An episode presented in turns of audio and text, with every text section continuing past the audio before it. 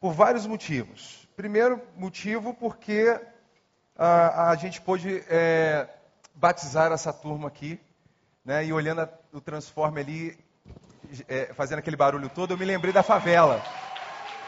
Né? Lembrando de favela, eu me lembro do Flamengo e eu lembro do Vasco que ganhou hoje, né? Então, é, não podia deixar de falar isso porque é histórico, né? É histórico, infelizmente, né? Eu sei que Eurico estava envolvido em alguma coisa, né? Mas enfim, uh, eu queria compartilhar com vocês uma algo que Deus tem colocado no meu coração já há algum tempo. E quando Deus me deu a oportunidade de estar aqui hoje ministrando essa palavra para vocês, uh, eu fiquei muito feliz porque tem tudo a ver uh, com o momento que nós estamos vivendo hoje, né? Uh, eu, eu, há dois anos atrás, ainda morava em Itaguaí. Itaguaí é o melhor lugar do mundo para se viver porque é uma cidade linda que fica cercado da Barra da Tijuca e Angra dos Reis, né? Então, é uma cidade, uma das cidades mais bonitas que existem hoje. Então, quando alguém me pergunta onde é Itaguaí, eu fico, é, entre a Barra e Angra, né? Então, realmente é um lugar maravilhoso, né? O problema de Itaguaí são os prefeitos que lá passam, né? E deram agora o último lá, a Operação Gafanhoto, infelizmente. Inclusive, até um dos caras lá que era cristão, né, que foi que passou no Fantástico, ele estava falando, ah, ele fez uma referência bíblica à corrupção que ele estava fazendo sobre aquele leproso que não voltou para agradecer né, o dinheiro ilícito que o prefeito deu, né? Enfim. Uh, e aí, dois anos atrás, uh, e lá em casa a gente só tem um carro, e aí a gente, lá em Itaguaí, a gente tem um sítio, Patrícia ficava uh, com carro e eu vinha de BRT. Alguém aqui anda de BRT? Quem levanta assim? Deus tem misericórdia da sua vida, da sua vida, da sua vida também, irmão. Mas a gente pode tirar onda, porque é um Volvo, né? Olha aí, a gente anda de Volvo. Automático, tem ar-condicionado e tal.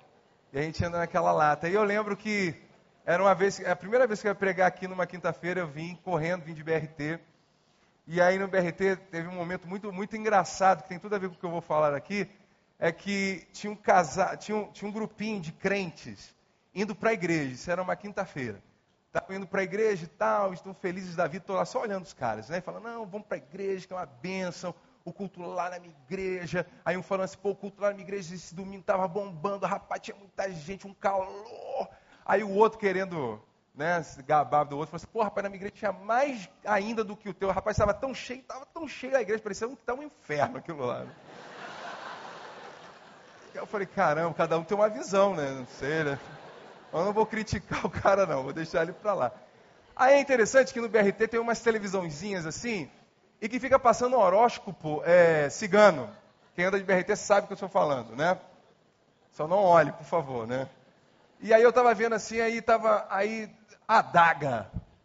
Dia propício para ganhar dinheiro. Aí esse grupinho de irmãs estava indo para a igreja, uma olhou assim e falou assim, cara, aí ó, é de Deus. Eu falei, cara, eu não estou acreditando. Ela falou, é de Deus, o meu pastor falou exatamente isso domingo na igreja, está confirmando, olha Deus confirmando. Eu falei assim, caramba, que ideia louca, né? Aí ela foi repreendida pela pessoa que estava do lado. Aí a pessoa que estava do lado repreendeu ela falou assim: Olha, esse negócio de horóscopo cigano não é de Deus, não. Eu confio naquele, de Ares, peixe.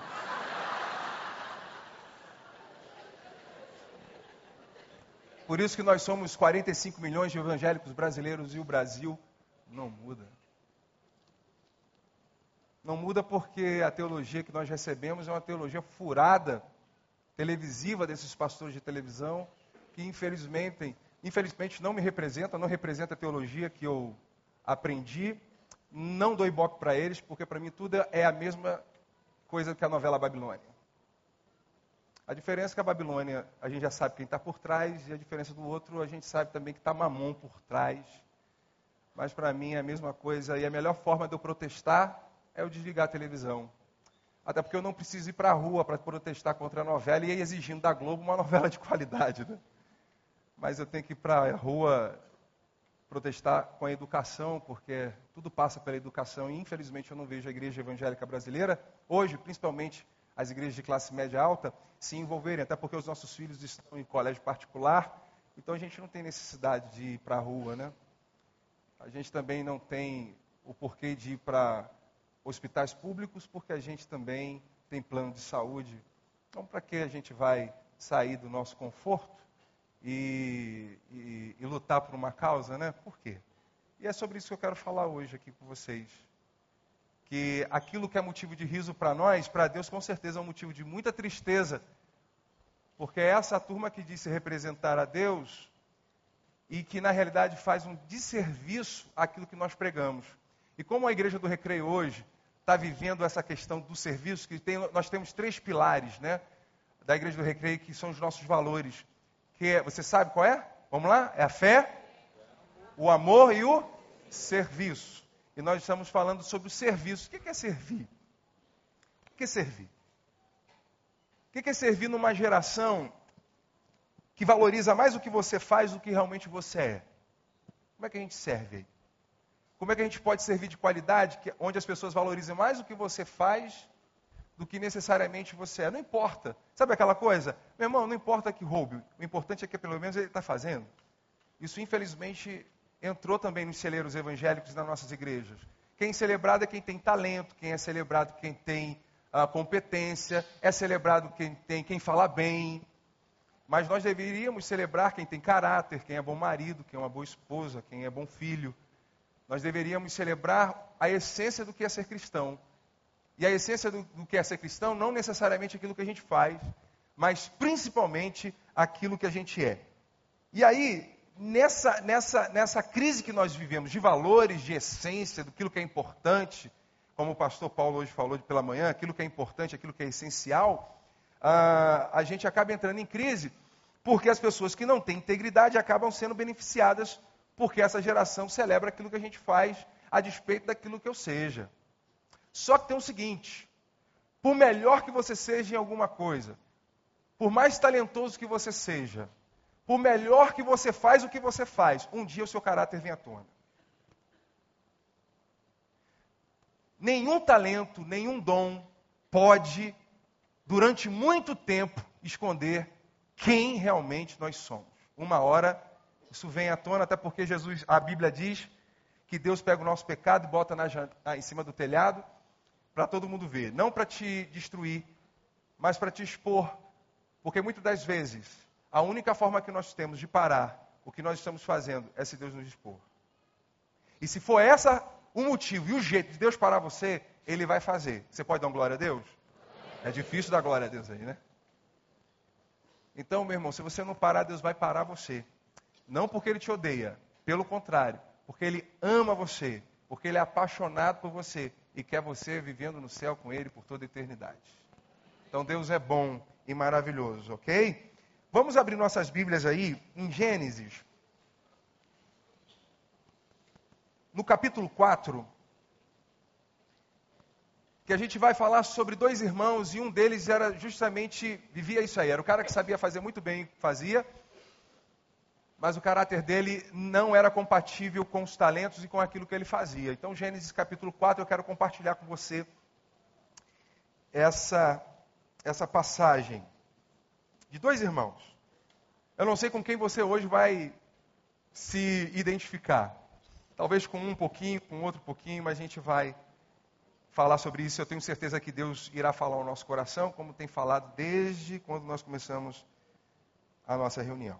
E diz assim: Adão teve relações com Eva, sua mulher, e ela engravidou e deu à luz a Caim. Disse ela: Com o auxílio do Senhor eu tive um filho homem. Voltou a dar à luz, e desta vez Abel, o irmão dele. Abel tornou-se pastor de ovelhas e Caim, agricultor. Passado algum tempo, Caim trouxe do fruto da terra uma oferta ao Senhor. Abel, por sua vez, trouxe as partes gordas das primeiras crias do seu rebanho. O Senhor aceitou com agrado Abel e sua oferta, mas não aceitou Caim e a sua oferta. Por isso, Caim se enfureceu e o seu rosto se transtornou. O mesmo disse, o Senhor disse a Caim: Por que, que você está furioso? Por que, que se transtornou o seu rosto? Se você fizer o bem, você não será aceito? Mas se não fizer, saiba que o pecado ameaça a porta.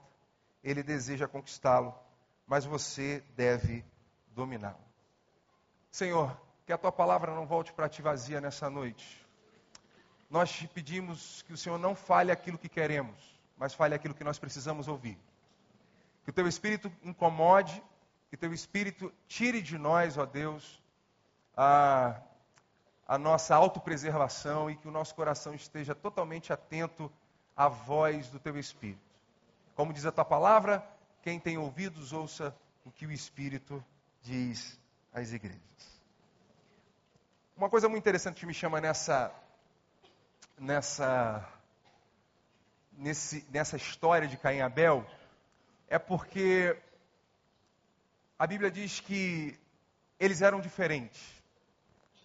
Mesmo sendo filhos do mesmo pai, da mesma mãe, eles eram diferentes. E a Bíblia diz aqui, ressalta, que Abel se tornou pastor de ovelhas e Caim agricultor. Então, o que me parece é que a Bíblia, diferentemente de nós, ela celebra as diferenças, porque a essência do serviço, do amor e da fé é o respeito às diferenças. Até porque a graça de Deus, ela é multiforme, ela é múltipla. Veja bem, servir é a expressão da nossa fé em Deus. Isso é servir. Então, quando eu sirvo, eu expresso a minha fé em Deus. Isso significa que quando eu expresso a minha fé em Deus, é porque eu creio que se Deus estivesse no meu lugar, ele faria daquela forma, ele se doaria ao outro. Ele seria a bênção do outro a despeito dele. Ele abriria a mão de ser servido para servir, ele abriria a mão de ser amado para amar, ele abriria a mão de estar no, no pódio para que o outro estivesse no lugar dele. Então, quando eu sirvo, eu sirvo porque eu creio que se Deus estivesse no meu lugar, ele faria totalmente contrário o que minha carne deseja. Porque minha carne deseja é simplesmente ignorar. É o que a gente faz, não é?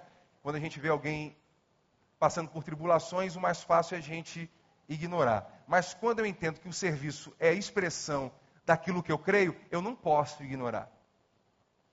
Por exemplo, hoje eu estava vindo para cá, atravessei a Avenida das Américas tinha uma mulher parada com o carro enguiçado bem no meio da Avenida das Américas. A minha vontade era fingir que não vi, mas Deus me mostrou. Eu falei, por que, que ele me mostrou, cara? Estou com um horário de chegar na igreja, meu Deus do céu. Eu tenho que chegar na igreja porque eu tenho compromisso com a igreja. Aí Deus falou assim: rapaz, você inverteu tudo, você não tem compromisso com a minha igreja. Você tem compromisso com a minha igreja? Tem aí a tua igreja ali, ó. Ah, mas eu, tô, eu, tenho um horário, porque eu tenho um protocolo. Ele falou, rapaz, protocolo nenhum é mais importante que a vida do outro. Você vai lá e você vai ajudar aquela pessoa. Beleza, aí eu fui. Fui lá, ajudei a pessoa, sozinho, né? Que mulher assim, pensa que homem, qualquer homem é tão forte assim. Aí eu fiquei sozinho empurrando o carro. Pô, mulher nem para me ajudar. Falei, tá bom, falei, tá bom, é minha cruz, vamos lá. Aí tá, e passando aquela coisa toda, suei pra caramba. Aí eu falei, tá aí, né? Poxa, bacana. Falei, ó, tá aí e tal. Aí, sabe o que ela falou pra mim? Valeu, virou assim. Falei, caramba, beleza, é para ti, Senhor. Porque se não for para ti, eu pego esse carro e devolvo onde ele estava agora. Mas é para ti. Não é para ela que eu fiz. É o senhor. Aí sim, você está aprendendo, garoto. Bom garoto, bom menino. Vai ganhar um presentinho no Natal agora. Você tá bom, é isso aí. Aí eu fui embora. Falei, caramba, quantas vezes eu ignorei pessoas como essa porque eu estava tão preocupado com o protocolo da igreja que eu deixei de fazer a coisa mais importante, que era expressar o amor de Deus através da minha atitude. Então, o serviço é a expressão da nossa fé em Deus e é a expressão do amor de Deus em nós. Então, quem não serve, não tem como expressar o amor e nem a fé que tem em Deus. Por isso que a a, a, o serviço é importante. Inclusive, hoje nós começamos uma campanha no Transforme, estou até com a camisa aqui, ó, aliste-se, para você participar e, e, servir a Deus. Tem muita coisa para fazer para o outro. E a gente tem uma lista. Depois, se você quiser ir lá fora, a gente vai estar lá fora você pode, você que é jovem, que está na igreja perambulando sem fazer nada, irmão, está na hora de trabalhar. Levanta e vamos trabalhar para Deus. Ah, mas eu não sou crente. Não importa se você é crente ou não, tem que trabalhar para Deus. Aqui a gente aceita todo mundo, crente, não crente, é, é gente. E é para ajudar a gente. Então vem todo mundo. A gente se embola aqui e faz a obra de Deus, porque Deus é quem Ele quer, como Ele, ele faz como Ele quer, porque Ele é Deus. Ok? Então você pode participar, independente de ser membro da igreja, se é cristão, se você é ateu, se você é é, é, é, espírita, se você é, é, católico, pode vir, porque a gente precisa de gente aí, que muitas vezes falta crente, a gente precisa de um católico aí generoso, né? Para trabalhar com a gente, né? Então, essa coisa da, da multiplicidade da graça de Deus, do respeito às diferenças. Irmãos, é justamente aqui que a gente erra.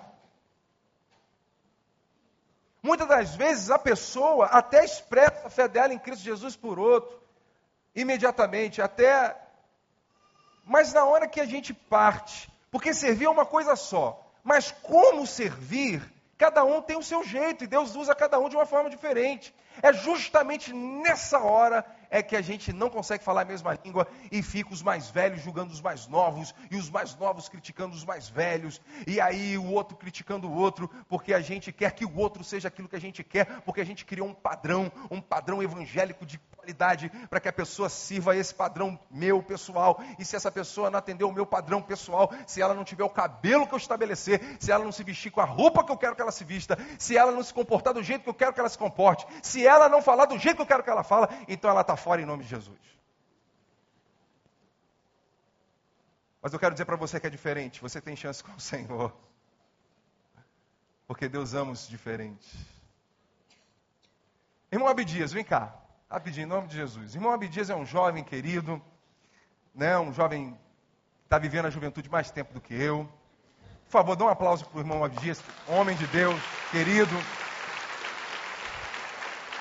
A gente, a gente até ensaiou para cantar aqui, mas a gente não vai cantar hoje não. A gente vai pagar esse mico aí hoje não. Irmão Abdias, homem de Deus. Quem conhece o irmão Abdias aqui, levante o braço. É homem de Deus? Homem de Deus. É um homem de Deus. Eu também sou homem de Deus, nós somos homens de Deus. Amém? Um homem querido, meu amigo. Só que você reparou como a gente é diferente? Não tem cabelo. Eu tenho black, patrocinado pelo Beleza Natural da Freguesia. Ele se veste social, eu de camiseta, calça jeans e all-star. É um homem, tem um bigode, eu tenho tatuagem. Uh, ele gosta da música carinhoso, né? Gosta do Cartola. Eu gosto do Rapa, né? Ed Mota, eu gosto de uma galera aí bacana. Uh, ele gosta mais do cantor cristão, mas aí a gente vai. Tem coisas que a gente vai gostando junto. Eu gosto do cantor cristão também. A gente gosta de Feliciana Amaral. Inclusive, a gente até canta Feliciana Amaral aqui hoje, né? é, Rosto de Cristo. Mas outro dia a gente canta que ele ficou intimidado com o Carlinhos Félix. Ele falou assim: não, mas o Carlinho canta demais. Eu falei: calma. Não é o que a gente faz, é o que a gente é. É diferente. Aí eu falei assim: vou trazer o irmão Abdias lá, porque a gente tem que entender o seguinte: se ele é mais velho do que eu, ele tem que entender que a igreja hoje é feita para a minha geração. A geração dele passou. Apesar dele estar aqui mas é a minha geração, é a vez da minha geração. Só que a minha geração tem que entender que esse homem, é importante para mim, porque as experiências de vida dele podem evitar as minhas quedas. Porque meu pai dizia o seguinte: você pode aprender ou com os seus defeitos ou com os meus. Se você aprender com os meus defeitos, você vai se ferir menos. Se você quiser aprender com seu com seus defeitos, você vai se ferir mais. Você quer se ferir menos ou você quer se ferir mais? Então, se a juventude soubesse a importância de um cabelo branco, e quando tem cabelo, como ele está dizendo aqui, nós seríamos uma geração melhor, muito mais potencialidade, através do que esses homens têm para passar para nós. Da mesma forma como esses homens precisam entender que agora chegou a hora é mesmo do rock and roll, é da batucada, é das coisas diferentes, é do dreadlock, é da tatuagem, é do alargador, porque essa é a juventude, querido. E é melhor o teu filho ter alargador aqui dentro do que ele continuar lá fora como ele está até hoje. Amém, irmãos? É melhor, eu tenho certeza que tem muitos pais aqui que choram porque os seus filhos não estão aqui dentro. Porque são diferentes. Mas eu quero dizer para vocês que o Senhor ama os teus filhos. E eles podem vir do jeito que eles quiserem vir. Porque na lei do Senhor não é muda e vem, é vem e muda. Então aqui, ó, nós dois juntos, diferentes, servindo ao mesmo Senhor. Amém? Deus abençoe a sua vida, irmão. Abraço aqui. Se a gente for junto, muita coisa pode mudar. Obrigado, irmão de Dias. Ele canta a música carinhoso de forma linda, né? Então a gente tem que entender que todo mundo é diferente, até mesmo dentro da minha casa. Na minha casa todo mundo é diferente. Patrícia, vou contar uma história para vocês da Patrícia. Nós estamos casados há quase 20 anos. Eu sei que depois que eu chegar em casa, Não vai rolar nem um beijinho, mas tudo bem. É... Patrícia. Patrícia, estamos casados há quase 20 anos, conheci ela na escola. A gente tinha 16 anos quando a gente se conheceu, a gente na escola, aquele amor platônico de escola. Como todo negão gosta de uma loura, eu casei com loura, né? Mas eu sou um negão albino, né? Até nisso eu sou diferente. Ah, e eu olhei Patrícia e falei assim: caramba, Patrícia. Deixa eu fazer uma pausa aqui. Irmãos, eu estou pregando como eu prego no Transforme, ok? Ok? Tenho liberdade para continuar pregando? Posso? Amém, amém, amém, amém. Amém. Ok. Senão eu paro aqui agora. É... E aí o que acontece? Patrícia. Patrícia, uma vez a gente estava em Itacuruçá. Alguém conhece Itacuruçá? Quem é de Nilópolis, Bangu? Essa galera conhece. Aliás, uma coisa que eu tenho reparado nessa igreja, metida a ser da Zona Sul. A maioria aqui é tudo de Belfor Roxo. Ó, tem gente aqui, Belfor Barro Vermelho, já ouviu falar? São Mateus, misericórdia. Tem gente de Nova Iguaçu. Alô, Nova Iguaçu, cadê a galera de Nova Iguaçu? Nasci em Nova Iguaçu, uma benção. Nova Iguaçu é considerada a zona sul da Baixada. Né? Ah, o pessoal de Caxias, pessoalzinho de Marechal Hermes, aqui, doutor ah, Silviano. Então tem uma galera aí meio metida, né? Que come caviar, mas continua rotando mortadela. Que o problema todo, o problema todo de ser da Baixada é que um dia que você sai da Baixada, é até fácil você sair da Baixada, mas a Baixada não sai da gente nunca mais.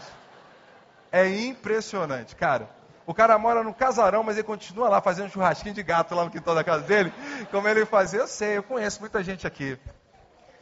Bom de ser pastor é isso, você conhece uma galera aí, né?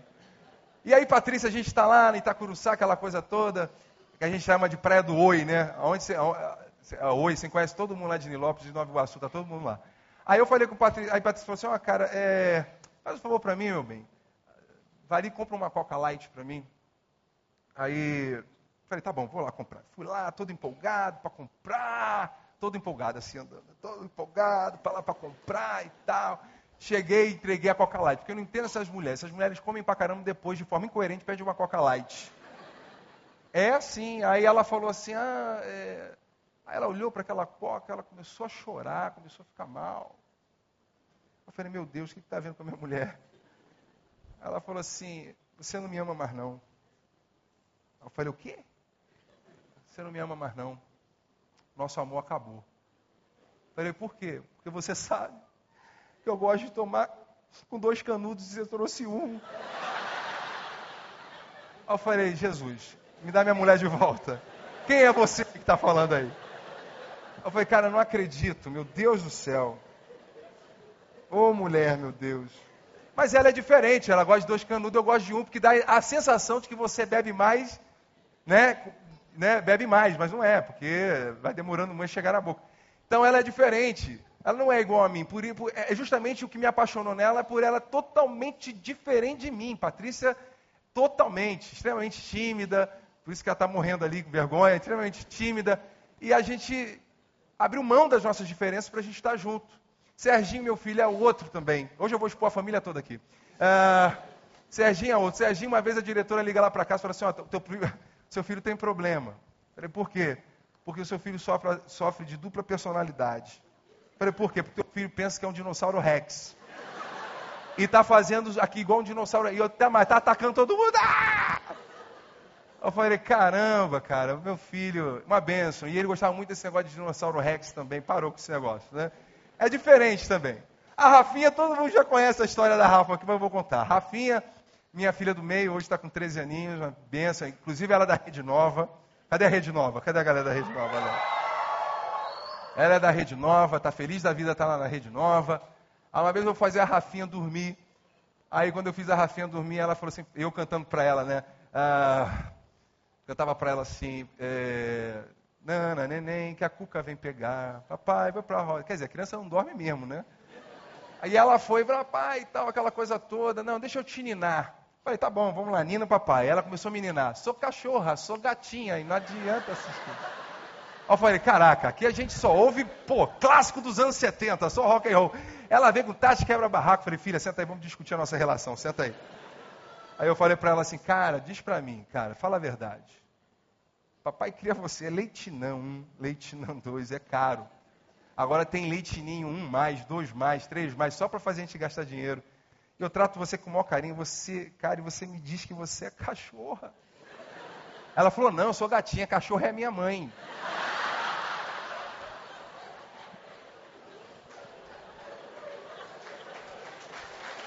Essa é a minha filha. É diferente. Aí eu falei para ela, agora só falta a Lelê. E pior que a Lelê aprontou esses dias comigo também. Cheguei em casa que pai, quando tem filho pequeno, a gente fica meio maluco, né? Ô, oh, bico tchutchuca de papai e tal. Cheguei para ele, meu tio, tirar uma madeira. Falou assim, eu, hein? Voltou, né? Falei, caraca, até você, Brutus. Até você. A minha família, eu agradeço a Deus porque a minha família não é família doriana. Eu jamais vou apresentar família doriana porque não existe família doriana. A minha família é imperfeita como a sua família. E você pode dar um glória a Deus pela sua família? Você pode dar um, um glória a Deus pela tua família? A minha família é imperfeita, é a minha. E eu não faço nada, sou perfeito, porque eu sou Jesus, né, gente? Inclusive, vocês viram aí na cantata, né? Mas aí você, eu fui olhando a minha família e falei assim, caramba, minha família, ela é muito desajustada. Aí Deus falou assim, cara, sabe qual é o problema da tua família? É você. O problema não está na tua família. Problema está em você. E aí, quando a gente não sabe respeitar as diferenças, a gente sempre joga para o outro a nossa responsabilidade. Então, muitas vezes, o problema não está no outro. Muitas das vezes, o problema está em nós e queremos jogar essa, esse peso na vida do outro. Isso não é legal e isso não é de Deus. Porque graça é você aceitar as pessoas como elas são. Porque só quem pode convencer a pessoa do pecado e da transformação não é eu e nem você, é o Espírito Santo de Deus. Só Ele pode mudar as pessoas. Eu acho interessante que na Rede Transforme frequenta um monte de gente. É travesti, é ateu, é homossexual, é, é, é, é maconheiro, é, gente que usa droga. É essa galera aí do mal que frequenta aí a Rede Transforme. Do mal no sentido religioso da palavra. Eu louvo a Deus porque eles estão aqui. Teve uma vez uma, uma mãe chegou para mim aqui na igreja e falou assim: Pastor, estou muito preocupada. E foi um dos dias mais tristes da minha vida, falando desse negócio de, de, de diferença. Foi um dos dias mais tristes da minha vida. Aqui. E ela falou para mim assim: Pastor, olha só, eu quero dizer uma coisa para você. Eu estou muito preocupado com o PG da minha filha, porque tem. Eu estou sabendo que tem um homossexual frequentando lá. E eu não quero esse tipo de gente frequentando o PG da minha filha.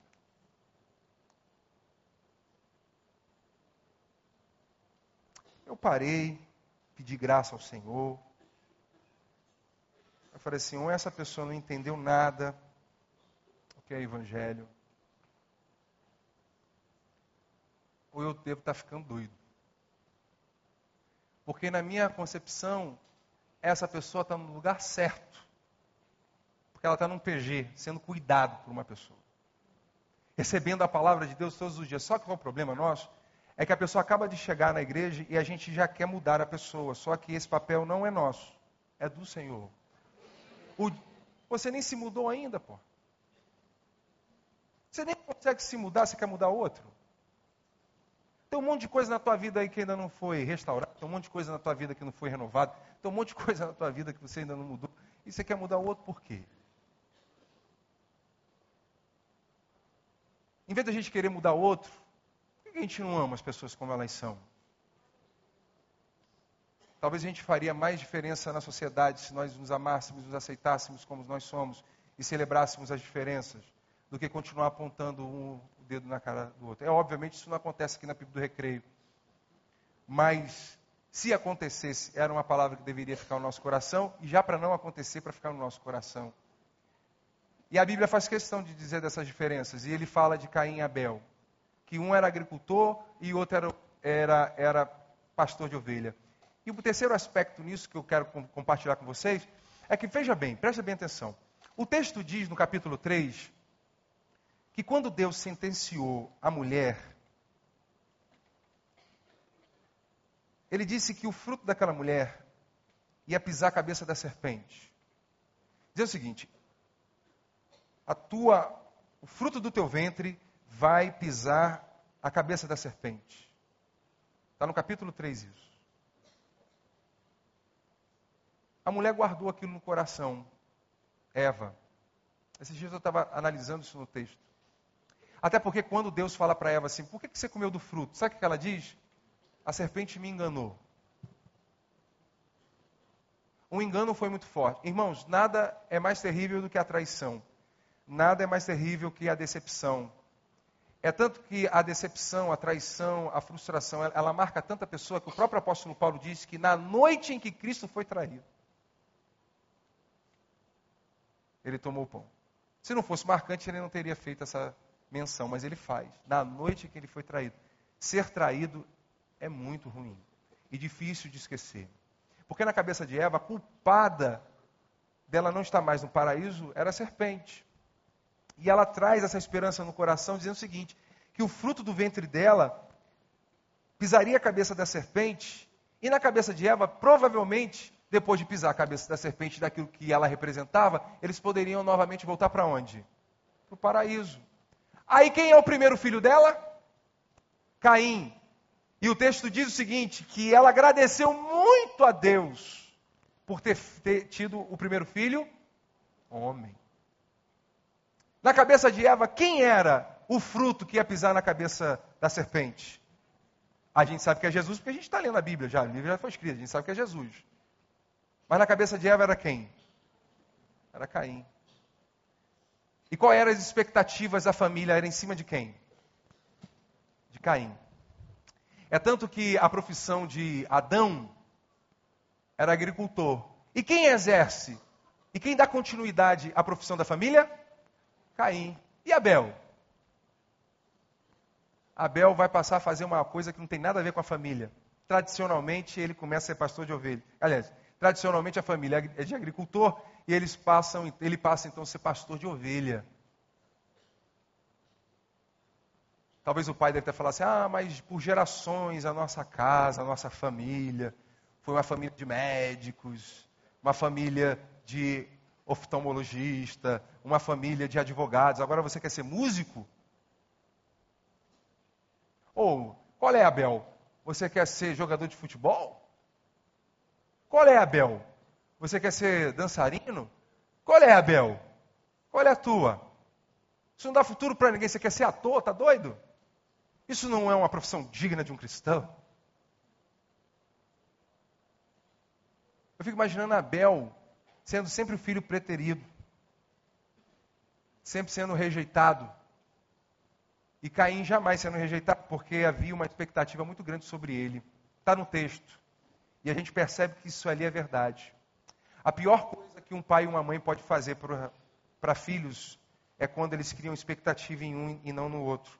Sem eles saberem, eles começam a colocar um irmão contra o outro. E aí, muitas das vezes, o pai que diz assim: eu não, eu não escolhi esse futuro para você. Claro, o futuro não era do teu filho, era o teu futuro no teu filho. Nós temos que trabalhar os nossos filhos para que eles tenham caráter, não para que eles sejam o que você quer que eles sejam. Por mais que meu sonho da minha mãe era que eu fosse marinheiro, eu, militar, ela brincou comigo, né? Eu ia ficar preso o tempo todo. Eu ia mandar um WhatsApp, hashtag preso mais uma vez. Hashtag traz uma pera. Eu ia ser preso o tempo todo. Porque existem dois tipos de pessoas, diz o rabino Newton Bonder, no seu livro Alma e Moral, ele fala que há, há, há, duas, há dois tipos de pessoas. O, aquele que se autopreserva e o transgressor. Eu tenho essa linha aí, transgredir. Eu tenho outra linha. Deus me fez assim. Se quiser reclamar, ora ao Senhor e olha, já reclamei, minha mulher já reclamou e reclama até hoje. Todo mundo lá em casa, mas o Senhor. E eu sou assim. E tem gente que é mais freado, né? A galera mais autopreservação, aquela coisa toda. Eu aceito desafio, eu gosto de desafio. E aí eu fico vendo Abel sendo preterido pela família só porque ele era diferente. Isso já aconteceu com você? De você não ter credibilidade porque você é diferente? Já aconteceu com você de você não ser levado a sério porque você é diferente?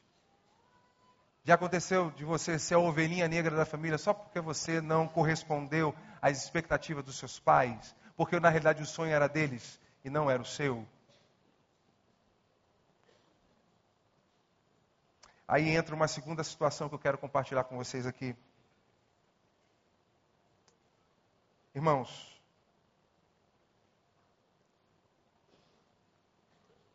Abel, ele foi rejeitado pela família mas ele não foi rejeitado por Deus. Caim, que nunca sofreu uma rejeição, vai ser agora rejeitado por Deus, talvez pela primeira vez na vida dele. E como é difícil ouvir não. Quando a gente vive num ambiente onde as pessoas só falam sim. Mas eu quero dizer para você que Deus é Deus de não. E talvez hoje você veio aqui em busca de uma resposta de Deus, e talvez a resposta de Deus seja para você hoje não. Já parou para pensar nessa possibilidade? Que talvez Deus esteja pra falando para você hoje não, não vou te dar aquilo que você está pedindo, porque eu sei o futuro e eu sei o que é melhor para você, e quero dizer para você que o não de Deus também é uma bênção. Só que nós vivemos uma teologia muito louca no Brasil, que todo mundo só diz sim, a teologia da prosperidade só diz sim, principalmente o desejo do nosso coração, principalmente no que tange a questão econômica, né? Mas Deus é Deus de dizer não também. Talvez Deus seja para dizer não para você. E se Deus dizer não para você, falar não para você, o que, que você vai fazer? Você vai glorificar Deus. Você vai falar, Senhor, glorificado seja o teu nome, que tu sabe o dia de amanhã. Então, se a tua palavra para mim hoje é não, eu vou aceitar com todo o meu coração. Você pode dar glória a Deus? Esse é o lado B do Evangelho. Esse é um outro aspecto do Evangelho que a gente costuma ignorar. Porque me parece que a maioria de nós vem à igreja para ouvir aquilo que a gente quer ouvir. E quando o pastor fala aquilo que a gente não quer ouvir, a gente diz que, poxa, fulano tinha que estar aqui para ouvir isso. É o que eu mais escuto na porta da igreja. Rapaz, fulano de tal tem que vir na igreja ouvir isso aqui. Não, querido, se você veio aqui hoje, essa palavra é para você. Amém. Bota aí ketchup para descer melhor. Mas tem que ser, ué. Eu estou aqui para agradar a Deus. E é difícil falar o que eu estou falando porque a palavra de Deus falou comigo primeiro. Né? E a vantagem de ser pastor é que a gente apanha de Deus e a gente bate. Aleluia. A gente não apanha sozinho, né? Mas eu quero dizer para você que é possível servir a Deus e ao próximo e mesmo assim estar longe de Deus. E é o que estava acontecendo com Caim. A Bíblia diz que Caim trouxe do fruto da terra ao, ao Senhor uma oferta. Preste bem atenção. O fruto da terra, a oferta de Caim era para Deus, está no texto. Não era para outro Deus, não era para ele, era para Deus, está no texto aí. Caim trouxe do fruto da terra ao Senhor uma oferta. A oferta era para Deus. Estava tudo certo. A oferta estava certa. O altar estava tudo certo. Estava tudo certinho, só tinha uma coisa que não estava certa. As motivações de Caim. O coração de Caim. Quero explicar isso melhor para você. Vamos lá. Falei para você que eu morava numa terra maravilhosa que é Itaguaí, que fica entre Barra e Angra dos Reis. Presta atenção, vamos supor que você está aqui na Barra da Tijuca e Deus te deu a missão de chegar em Angra dos Reis. Que missão bênção, né? Uma missão maravilhosa. Você sai da Barra da Tijuca e a missão é você ir para Angra dos Reis. Então, você pega a estrada, e agora a estrada Avenida das Américas é uma beleza, a Rio Santo são uma beleza. O problema daqui para lá é uma cidade, é um lugarzinho chamado Santa Cruz. Esse é o problema. Que é um funil. Então você vem, passa Santa Cruz, fica engarrafado horas ali, depois você sai e vai lá. Tem alguém de Santa Cruz aqui? Ninguém se manifesta, é verdade. Eu sei, nem eu me manifestaria nesse momento. E aí você tem a missão de ir aonde? Você tem a missão de ir para Angra dos Reis. Deus deu a você a habilidade de ser um melhor piloto. Você tem a habilidade de ser um bom piloto. Você é o cara no volante. Deu, você tem essa competência, você tem essa habilidade. Deus te dá uma Ferrari, que beleza, hein? Te dá uma Ferrari, um dos melhores carros esportivos que nós temos hoje no planeta. Então você tem a competência e você tem as condições. Porque você é um bom piloto e você tem um bom carro.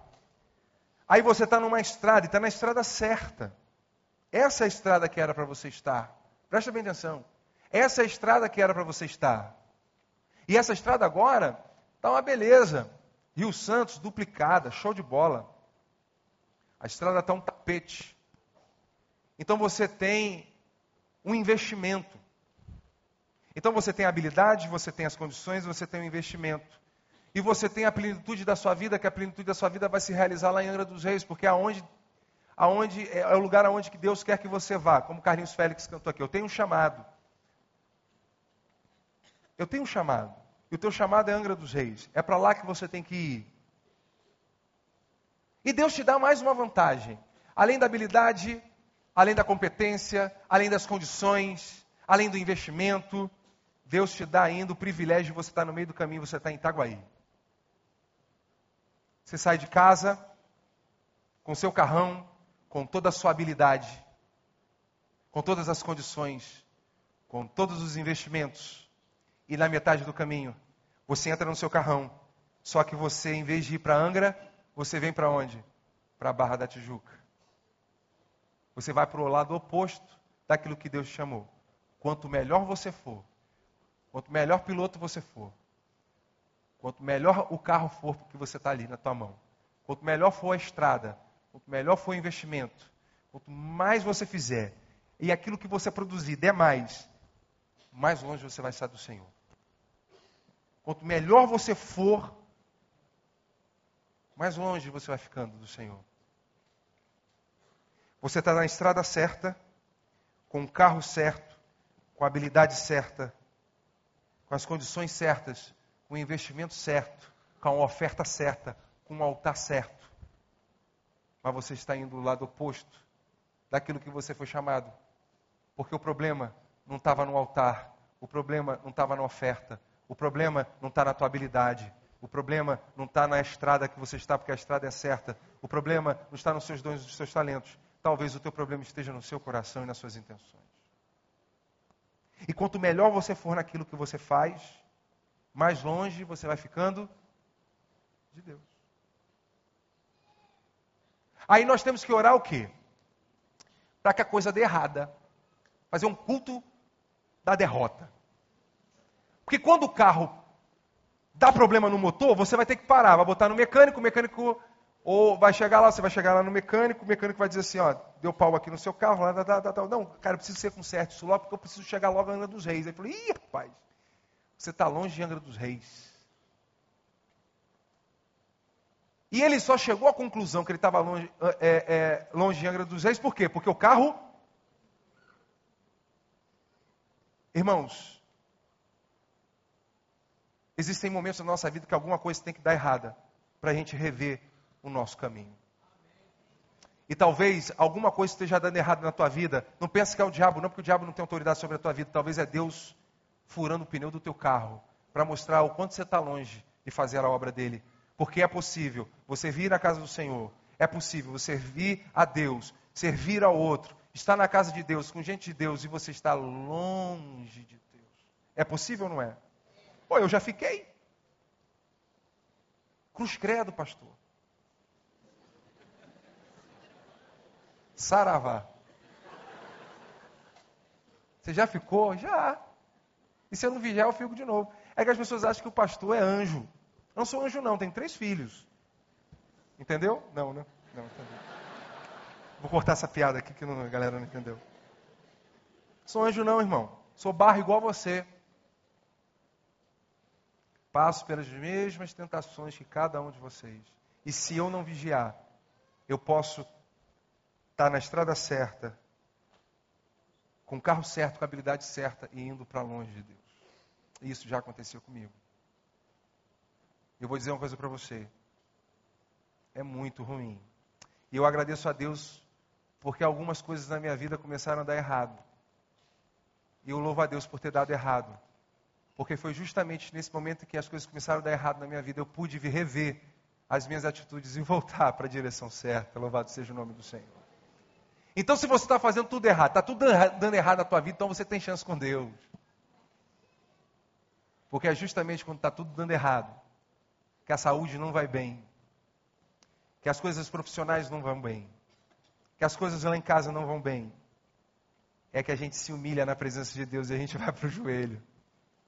É justamente quando as coisas não estão dando certo, é que a gente começa a reconhecer e ver que a nossa vida ela não é tão, tão, invulnerável assim como a gente imaginava. É justamente quando as coisas estão dando errado que a gente percebe o quanto nós somos dependentes desse Senhor maravilhoso. É quando as coisas dão errado na nossa vida que a gente percebe que nem tudo o dinheiro compra. É nessas horas que a gente percebe que ah, posições na sociedade não servem absolutamente para nada. Porque quanto maior for o seu estado na sociedade, mais sanguessugas irão estar perto de você simplesmente por aquilo que você pode oferecer, não por aquilo que você é. Mas só tem uma pessoa que ama você, independente do que você tem, até porque tudo que você tem é dele, é o Senhor. E Ariovaldo Ramos diz uma coisa muito interessante: quando a gente se converte, a gente se torna pobre. Por quê? Porque quando a gente se converte, tudo que era nosso passa a ser o quê? Do Senhor. Empobreci. Porque tudo que é meu não é mais meu, é dele. E agora eu tenho que ter responsabilidade de usar esse dinheiro em favor do reino dele. Então é possível sim, você está na casa de Deus e está longe de Deus. Quantas vezes eu entrei na igreja, o pastor falava e aquilo não vinha no meu coração, não era porque ele era péssimo pregador e não porque Deus não falava não, porque eu não estava conseguindo ouvir aquilo. Quantas vezes eu tocava e não sentia nada daquilo que eu estava tocando, todo mundo, eu ficava, eu ficava assim chateado porque eu cantava e todo mundo via abençoado, menos eu. E vinha gente assim, pastor, quando você cantou, aquilo alegrou meu coração, olha, fez a diferença na minha vida. Eu falava assim, Senhor, tem misericórdia, porque eu não sinto nada disso que eles estão falando aí. Aí Deus falou, claro, você está longe de mim. Quantas vezes eu preguei e fui para a porta e alguém chegava lá para mim, pastor, que bênção. E eu falei assim, rapaz, eu não senti nada dessa bênção aí. Porque o Evangelho, ele não passou por mim. Ele não entrou em mim. Ele simplesmente foi, passou pelo microfone, foi, mas não chegou a mim. E a terceira última coisa que eu queria compartilhar com os irmãos, para a gente finalizar, é que quando Deus diz não, quando Deus diz não para o que nós temos sido e feito, nos resta única, uma única atitude nos humilhar diante de Deus e admitir que nós não somos o que deveríamos ser e que, não, não, e que nós não fazemos como deveríamos fazer. A Bíblia diz que a única forma do, do seu servo ser exaltado é quando ele se humilha. A única forma de uma pessoa, de um doente ser curado é quando ele admite que é, enquanto você não admitir as suas doenças nada vai mudar na sua vida. Enquanto você não admitir para Deus as suas falhas, nada vai mudar na sua vida. Nada, nada, nada, nada vai mudar. Por isso que eu amo celebrando a recuperação. É uma benção. Inclusive, agora nós temos um, um grupo de partilha entre pastores. Está sendo uma benção para mim. Eu posso rasgar o meu coração ali. Como é bom rasgar o coração e dizer assim: só por hoje. Só por hoje, só por hoje, só por hoje. Amanhã tem mais, só por hoje. E nessa última quarta-feira que nós fizemos a partilha foi muito, um momento muito especial, de muito quebrantamento, muito choro. Como é bom chorar e não ser julgado, porque para muitas pessoas o pastor não pode chorar. E para nós que somos pastores, quantas vezes a gente está no meio de 5 mil pessoas, mas a gente se sente sozinho porque a gente não pode chorar. Mas eu vou dizer uma coisa para você: como eu sou transgressor, eu choro mesmo. Ah, mas isso é fraqueza. Eu não estou aí, nem aí, para quem acha que é fraqueza ou não. Eu choro mesmo. Que a Bíblia diz que eu tenho que ser, que a única forma de eu ser o que Deus quer que eu seja, é se eu começar a ser quem eu sou. Então eu não estou muito preocupado se, se eu chorar, as pessoas vão achar que isso é fraqueza. Pelo contrário, eu tenho certeza que eu chorar Se eu for chorar, vai ter sempre uma pessoa que vai se identificar com a minha dor e vai vir chorar junto comigo, porque todos nós somos seres humanos e somos barro. Como diz uma canção que o J. Neto cantava, que nós somos o barro que sobrou. E Deus pegou o barro que sobrou e fez a cada um de nós. E é verdade. A única chance é essa. A Bíblia diz que por isso Caim se enfureceu e seu rosto se transtornou. E o Senhor disse a Caim: Por que, que você está furioso? Por que, que se transtornou o seu rosto? Por que, que você não se humilha? Por que, que você não admite que realmente as suas intenções estão erradas? Por que, que você não admite que o que você prega é verdade, mas o que você vive não é? Por que, que você não admite que o que você faz está distante daquilo que você deveria ser? Por que, que você admite que entre o que você faz e o que entre o que você prega existe um abismo? Por que, que você não se humilha e não admite que você precisa ser mudado? Que você precisa realmente ser transformado? E que você não é melhor do que seu irmão? Por que, que você não baixa a sua bola? Não reconhece a sua insignificância? Por que, que você não se humilha? Vai ser melhor para você. E a Bíblia diz que Caim não ouviu a voz de Deus. E mesmo assim, ele foi lá e matou o seu irmão. A Bíblia diz que a soberba precede a queda. Sabe por que muitas vezes a gente não ouve a voz de Deus? Eu vou dizer por quê. Muitas vezes a gente não ouve a voz de Deus porque a gente quer determinar qual voz vai ser a voz de Deus para nós. Não, eu só aceito a voz de Deus se for o pastor Wander. Eu só aceito se Deus falar comigo se for o pastor Paulo. Eu só aceito a voz de Deus se for o pastor Cama Forte. Aí eu só aceito a voz de Deus se for a voz do pastor Marcos, do pastor João, do pastor Franco.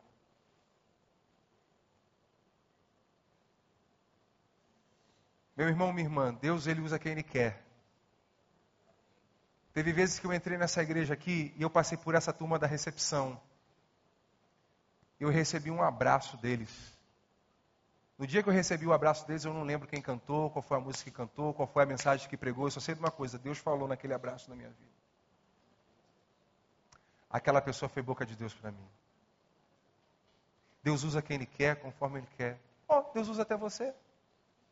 Se Deus, olha só, parte do princípio seguinte: se Deus usa você, meu camarada, Deus usa qualquer coisa. Bicho, se Deus usa você, qualquer bagulho Deus usa.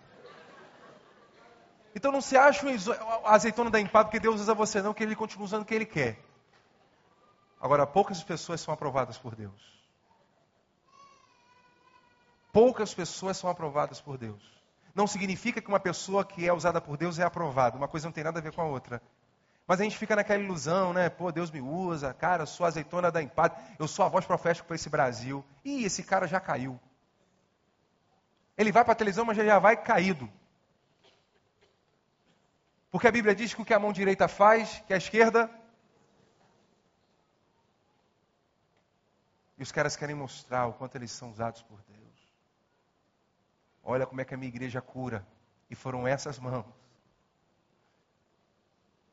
A coisa está tão doida que esses caras, as pessoas querem tocar neles, querem levar o suor deles para casa. Isso é idolatria. Porque eu sou barro, sou apenas um instrumento na mão de Deus. E que se eu não permitir que Deus me use, Deus vai usar o outro. Vai usar um ateu, mas vai usar. Para que o nome dele seja glorificado. Se eu entrar numa de que eu sou cara Deus vai usar outro para fazer a glória dele resplandecer e vai dizer para mim assim, meu irmão, é um privilégio para você ser usado por mim, não é para mim. Eu queria orar com você. Queria que você nesse momento fechasse seus olhos e curvasse sua cabeça. Cara, eu não sei o que está se passando pela tua vida mas o Senhor te conhece e sabe que dentro dessa mensagem algumas coisas você se viu passar. E se alguma coisa dessa mensagem tocou o teu coração, você pode dar glória a Deus que pelo menos o teu coração é sensível à voz de Deus. E isso é bom. Porque somente corações, só corações sensíveis podem ouvir a voz de Deus. E a voz de Deus não volta para ele vazia. Deus te chamou para servir. Hum, com a tua, do teu jeito, com a tua personalidade. Mas Ele quer que você o sirva por inteiro, de coração. Não como Caim, mas como Abel. Porque a pior coisa é você estar numa relação, num relacionamento, onde você não está por inteiro. O pior coisa que pode acontecer no relacionamento com Deus é a gente se relacionar com Deus sem estar com Ele por inteiro, porque quando Ele deu Jesus, Ele deu por inteiro. Nada é pior para um casamento quando um marido não está por inteiro, quando a esposa não está por inteiro. Isso é ruim para o casamento. Então é hora da gente se arrepender do que a gente está fazendo. É hora da gente buscar em Deus a direção certa, a motivação certa, o coração certo e voltar para esse primeiro amor, da onde você nunca deveria ter saído. E a que distância você está desse primeiro amor que vivia lá Caim, que vivia Abel? Quanto mais eu me distancio do Senhor, mais fraco eu vou ficando. Se essa palavra tocou teu coração, meu irmão. Se essa palavra de verdade tocou o seu coração. E você deseja verdadeiramente servir ao Senhor por inteiro. Por inteiro. Deus irá lhe abençoar e você vai ver as suas mãos frutificando para o reino dele. Porque o que se frutifica para o reino são quando nós quando acontece quando nós somos instrumentos na mão do Senhor para que um outro para que uma outra pessoa conheça a Deus. Se essa palavra tocou seu coração, eu queria que nesse momento você ficasse de pé onde você está agora. Pastor, essa palavra tocou meu coração e eu quero servir ao Senhor com interesse, porque eu sei, mesmo eu sendo diferente, o Senhor me chamou para trabalhar para Ele. E para trabalhar para Ele eu não preciso ser igual a ninguém. E não precisa ser mesmo, porque Deus ama você. Do jeitinho que você é. E do seu jeitinho, Deus quer usar você para impactar a sociedade e as nações do seu jeito, não do meu, do seu. Você é tão precioso para Deus, você é tão único, que ninguém foi capaz, nenhum outro ser humano é capaz de reproduzir o que você é, porque você é único. Deus fez você e jogou tua forma fora. Aleluia. E é justamente você que Deus quer usar. É justamente você que Deus quer aprovar. É justamente você que Deus quer receber todo louvor e toda adoração. É você que Deus quer ver você servindo aqui. Deus ama você, meu irmão. Deus ama você, minha irmã. Eu também tenho que mudar. Sai do seu lugar, vem aqui à frente, eu quero orar por você. Vem cá. Vem essa igreja que se levante agora, fique de pé. E você que levantou, vem aqui orar comigo. Eu também preciso. Eu preciso, tá? Por inteiro também. Não é só você não, eu também preciso. Então sai do seu lugar e vem aqui orar comigo. Eu também fui feito de pó, também sou barro. Mas vem aqui orar comigo. Vamos orar juntos. Porque juntos nós somos melhores e existem coisas que Deus só faz, Deus faz somente quando nós estamos orando juntos. Vocês creem nisso? Vamos levantar um clamor de gratidão ao Senhor. Vem mais, vem para cá, vem para cá, vem aqui, vem para cá. Venha, venha você. Aonde você estiver, não interessa tem muita gente aqui na frente, mas venha, venha em nome de Jesus. Essa palavra foi para você. O Senhor não quer mais você sentadinho no banco, não. Deus tem uma obra para você. Deus tem uma obra exclusiva para você. E Deus quer usar você. Com seus dons, com seus talentos. Deus quer investir no teu ministério. Deus quer investir na sua vida. Eu quero dizer para você que para você Deus tem valor e você tem valor para Deus. Amém? Mas é necessário a gente voltar a esse primeiro amor. Feche seus olhos. curva a sua cabeça e agradeça a Deus porque Ele ama você do jeito que você é. Tem pessoas aqui na frente chorando. Eu fico imaginando o que, que essas pessoas não estão passando. Porque a pior coisa na vida é ser desvalorizado. A pior coisa na vida é ser julgado. Mas a melhor coisa na vida é ser amado por Deus.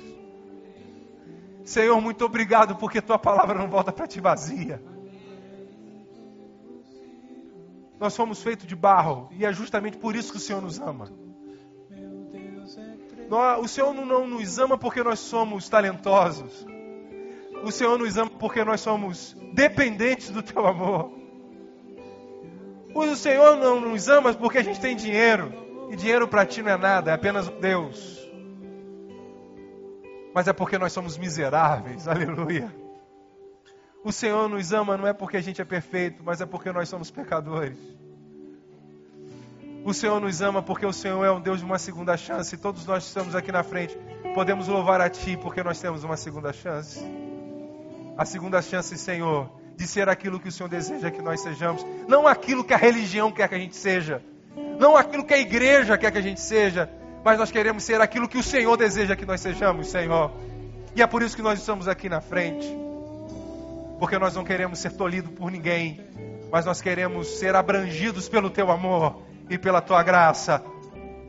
Porque muitas das vezes nós estamos enclausurados aqui na igreja e tem um monte de gente morrendo sem conhecer a Ti. E nós queremos proclamar a Tua salvação, o Teu amor a essas pessoas que estão morrendo, sendo desvalorizadas aí no mundo. E dizer para elas que existe um Deus que dá valor a elas, apesar delas mesmas. Que existe um Deus que não importa se elas estão de dreadlock, não importa se eles estão de brinco, não importa se eles são drogados, Ele ama eles assim mesmo. E o mundo precisa saber que essa igreja está pronta para amar essa gente que essa igreja está pronta para amar os travestis, os homossexuais, que não é nosso papel julgá-los, mas é o nosso papel amá-los, porque através do amor eles vão ter a chance de mudar de vida. Senhor, em nome de Jesus, perdoa os nossos pecados, porque muitas das vezes nós queremos nos colocar, ó Deus, como Deus julgando as pessoas, mas esse não foi o nosso chamado. Nos dê esse amor que expressa a fé que nós servimos e sentimos por Ti, Senhor. Liberta essas pessoas que vieram aqui à frente, enclausuradas, Senhor. Muitas das vezes por uma conduta errada na família, por um juízo mal feito, simplesmente porque são diferentes. Mas que eles possam usar essa diferença para a honra e glória do Teu nome e fazer a diferença na sociedade, Senhor. Louvamos o Teu nome, porque Tu és digno de toda honra e de toda glória. E a tua palavra nessa noite veio ao nosso coração como bálsamo, Senhor. Porque louvado seja o teu nome, porque contigo nós temos uma chance, aleluia.